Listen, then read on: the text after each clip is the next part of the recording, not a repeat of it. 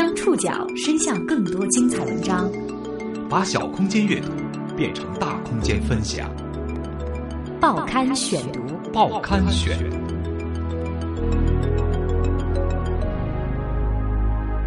把小空间阅读变成大空间分享，欢迎各位收听今天的报刊选读，我是宋宇。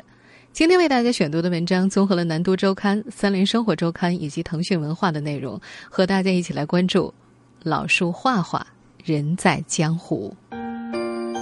你一定在朋友圈里看过这样的画：没有五官、戴帽子、穿长衫的民国男人行走在各种或文艺或诙谐的场景里，古体画与打油诗搭配调侃现代生活。看似随意的笔触，却直击都市人焦虑的内心。你也一定留意到了，这位画家的名字叫老树画画，学生老叫我老树，所以就是以这个名字来命名我一个画画的一个微博嘛。我自个儿的名字好的 很少有人知道。这位微博昵称比本名还出名的博主究竟是何许人也？他的真实身份是职业画家吗？他的画有多火？他这人有多好玩儿？报刊选读，今天为您讲述老树画画，人在江湖。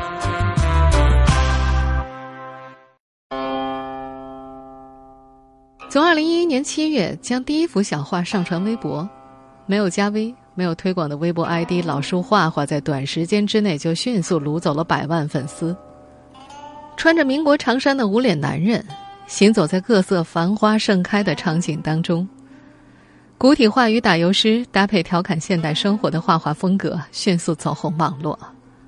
人不仅对他简单生动、古风中带有一些时尚感的小画着迷，更是向往书中所描述的那种洒脱心态。少年江湖到处走，如今长生雨中愁。多少蔷薇花下梦，一件一件上心头。经过各类微信公众账号推送之后，老树画画横扫朋友圈。有人曾经在知乎上提问：“老树画画是谁？”有图名 ID“ 老树画画”在下面回复：“是我。”老树画画，本名刘树勇，是中央财经大学文化与传媒学院的教授。老树是很早以前学生为他起的昵称。他欣然接受，也愿意以此自称。老叔并非科班出身的画家，他自己也不太愿意被称为画家。那我不是个画画的啊，本职也不是干这个的。画画纯粹就是一个自娱自乐嘛。早年是想当画家来着啊，后来就把这个打消了。我觉得一会儿喜欢这个，一会儿喜欢那个。你不能说我喜欢那个的时候，喜欢画画的时候，我就是画家；我喜欢什么的时候，我就什么家。那个家重要嘛。我自己在这里很自在的享受这个，享受那个，这个我觉得是最重要。相较于视觉文化评论和摄影方面取得的成就，老树画画在最初的时候并不为人所知。老树与画结缘要追溯到三十年前，一九七七年，因为文化大革命的冲击而中断十年的中国高考制度得以恢复，老树重返校园。并且在两年之后顺利进入南开大学中文系。七九年嘛，七九年秋天，我们到那个天津艺术博物馆去参加一个展览，回来，还一下子就喜欢画画了。刚入学的时候，全班组织去看正在天津艺术博物馆所展出的黄宾虹、齐白石、徐悲鸿三人的画展。刚刚走出乡村，心中对世界充满惊奇的老树，当即就被征服了。看着动人的笔触。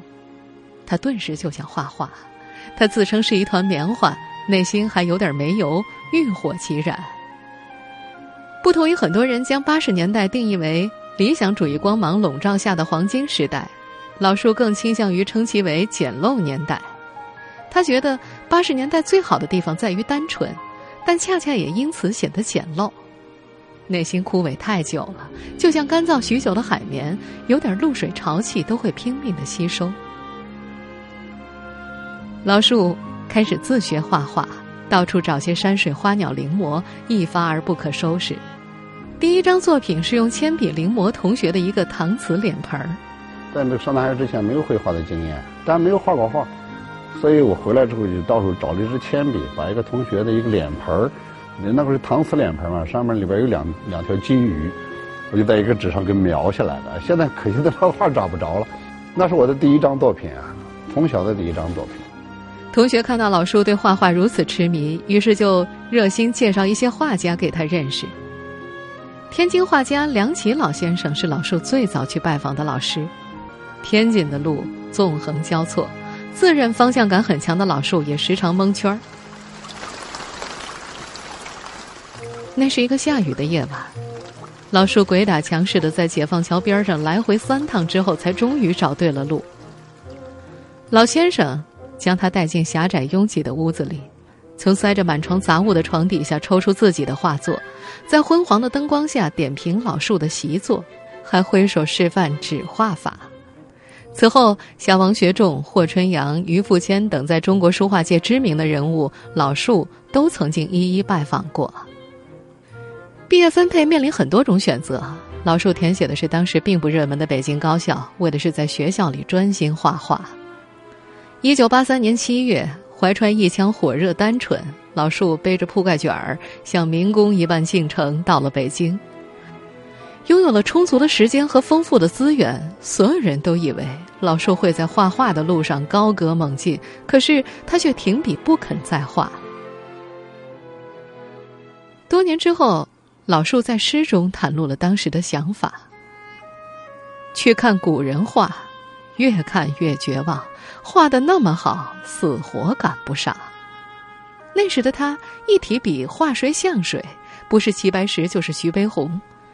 朋友们越说画的像谁谁谁以表示欣赏，他就越觉得痛苦。其实画谁像谁，你比方我们现在美院的，包括学画时间长的，他都有这么个阶段，模仿嘛，甚至是脱离开那个东西之后，你的手底下那个功夫已经很厉害了，又怎样？哎，你画的太像齐白石了，这是夸你还是骂你？啊，我就理解这是骂你。你在哪儿？你不存在，你没有存在感。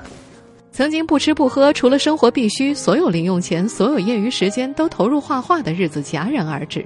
突然一下子，他就不画了，也再也不想画了。到了一九九三年，老树为香港的一本杂志做了一期有关当时中国前卫艺术家的报道专号。重点之一是采访游走在主流美术圈之外的画家们。那段时间，整天和圆明园一带的画家们泡在一起的老树，近距离地感受着过去艺术家传记当中所描写的波西米亚式的生活方式，从兴奋到失落。那些人披头散发地聚集在城郊荒村，画画、酗酒、打架，到处借钱缴房租，跟村民和警察斗智斗勇。老树旁观着。曾经向往过的放浪形骸，只觉得失望；对画画的痴迷，逐渐成为远去的记忆。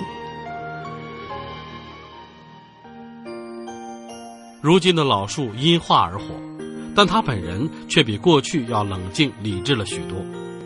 画什么不再重要，绚丽的色彩给养的是自身的宁静，而当年重拾画笔，也是为了脱离自身的困境。报刊选读继续播出。老树画画，人在江湖。二零零七年，老树的父亲患上癌症，他忧心焦虑，于是重拾搁置二十年的画笔，意图借此打发一个个无法安眠的夜晚。他首次尝试用国画的笔墨去画那些单线的小说插图。那个时候，逃避现实成为折射在老树画中的内心真实。他知道无力改变舍身其中的现实世界，内心愤怒、悲哀、绝望，希望纵横挥洒几笔，能够为负面情绪打通一个失意出口。不料，却为自己推开了一个新世界的大门。所以说，到了后来，开始要重新捡起来画出，就画一个民国人物的时候。画完实际上当时也没在意啊，因为二十年没画画了，关于绘画的好多东西都忘了。其实是，其实我很喜欢这个忘了的感觉，就是那套东西已经离你很远了，很久远了。眼前那个东西就是你自己的，可能画的很不成熟，我宁愿不好也是我自己的。在金庸小说《倚天屠龙记》当中有这么一出，张无忌在大敌环伺的情况之下现学太极剑。无忌啊，刚才太师傅使的招数。你看清楚了吗？啊，都看清楚了，都记住了吗？现在忘记了一部分了。好，那也难为你了，你自己去想想吧。太师傅，我全忘了。忘得好，这就对了。招式全忘了，反而对敌成功。同样，老树遗忘了画画的繁杂规矩，笔墨造型随心所欲，反而感受到过去画画时那种没有过的放松自如。这个也不是说都忘掉，就是你过去这套东西是很重要的。你比方对，尤其对中国画这个对笔墨的啊，这套语言是很讲究的。什么样的线是有质量的？什么样的墨法是怎么使用才是有味道？从这个角度来讲，就是说画成什么样啊，就是说。也不重要，但是最重要就形成你自己的一套东西。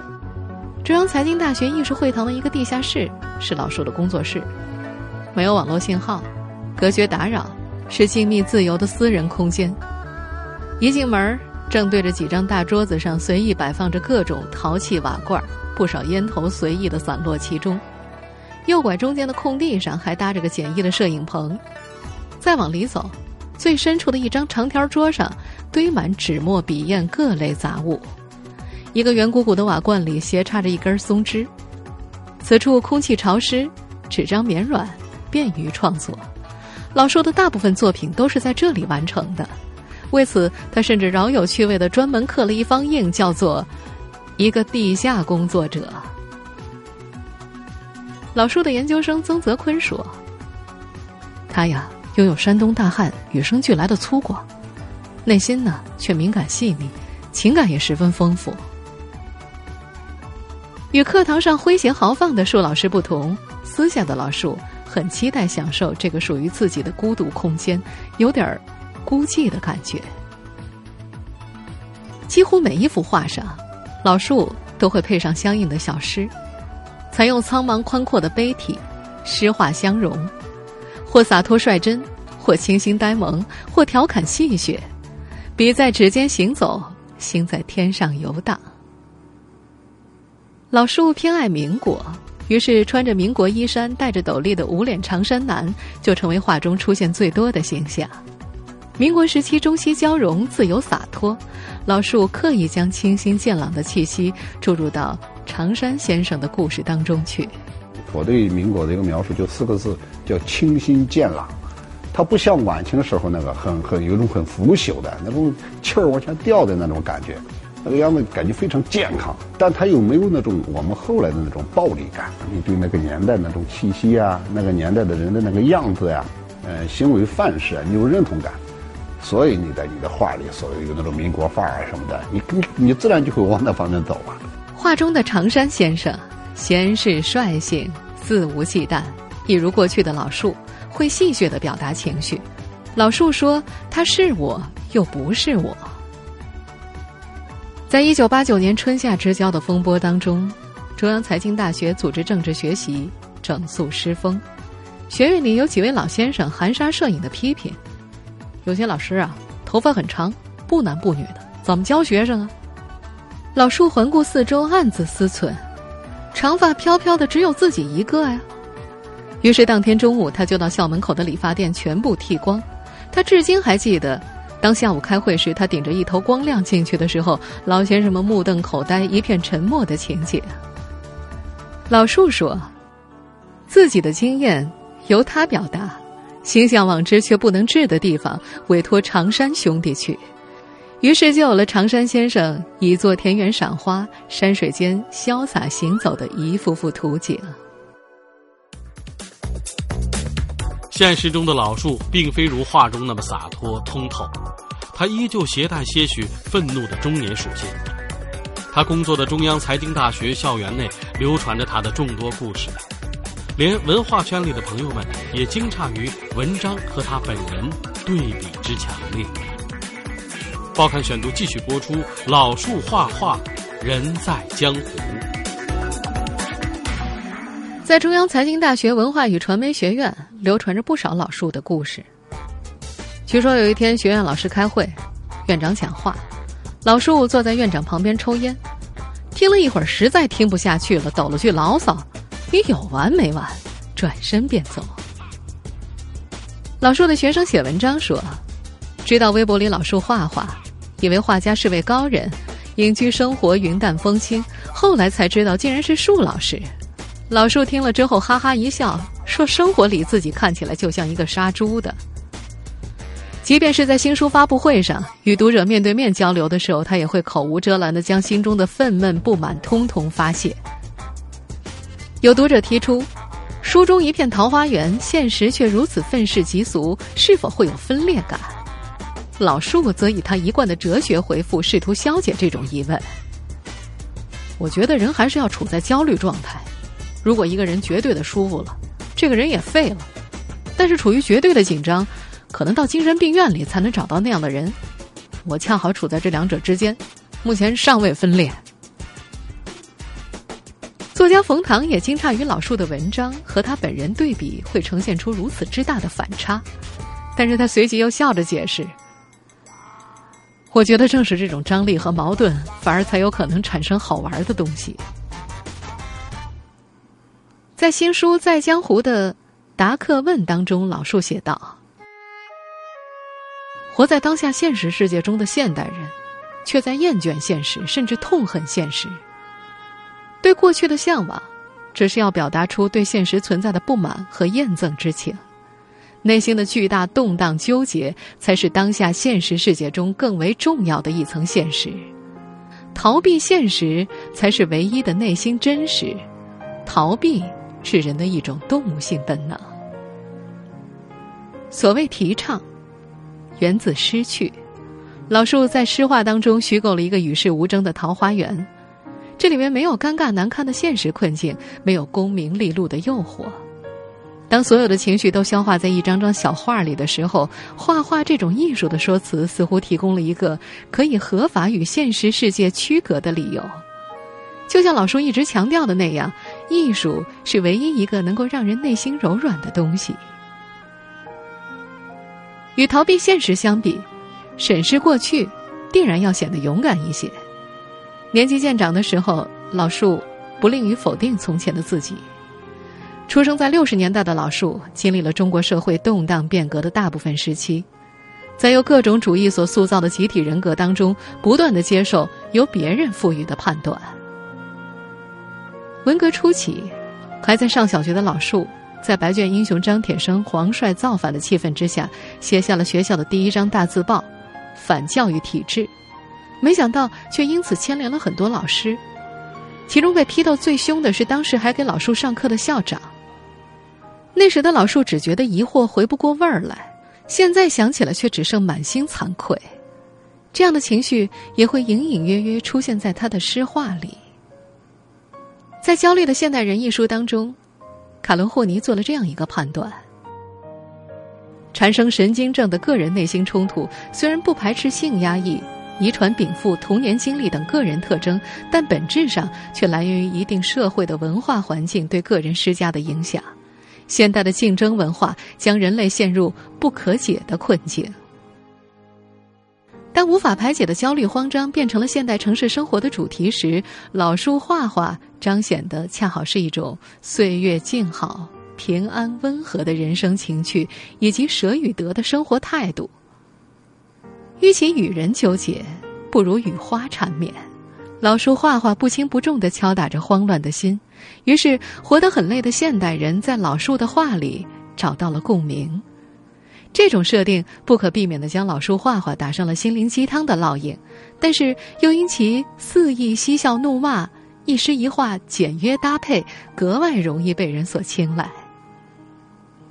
老树对此了然于心，认定是自己吊儿郎当的表达方式，反而缓释人们在现实中的焦虑。尽管日子还是那么过，但他们哈哈一乐之后，似乎会得到缓解。他认为这种缓解。必然是暂时的。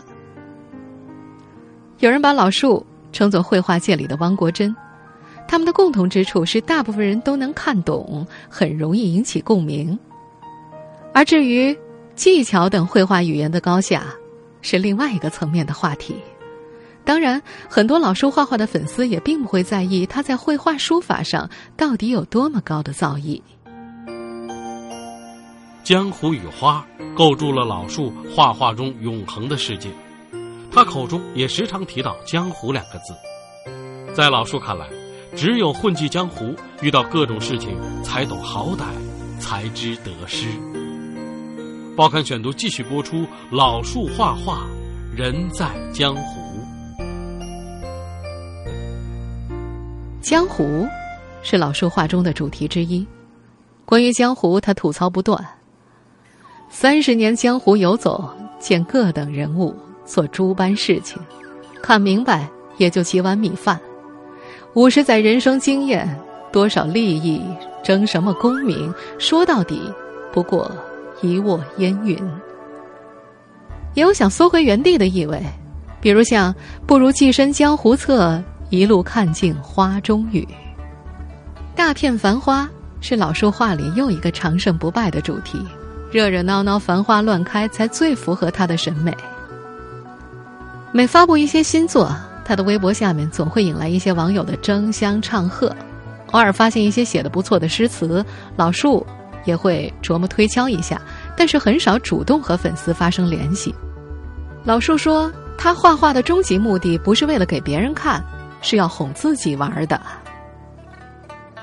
对于老树而言，持续的绘画过程带来的影响十分具体，他改变了自己跟外部世界各种事物的关系。没画画之前，每天的目光都是混乱嘈杂，内心充满着抱怨和没由来的愤怒，与活泼的生命擦肩而过，掠过无数奇妙的事物，自以为对一切熟稔于心，实际上却一无所知。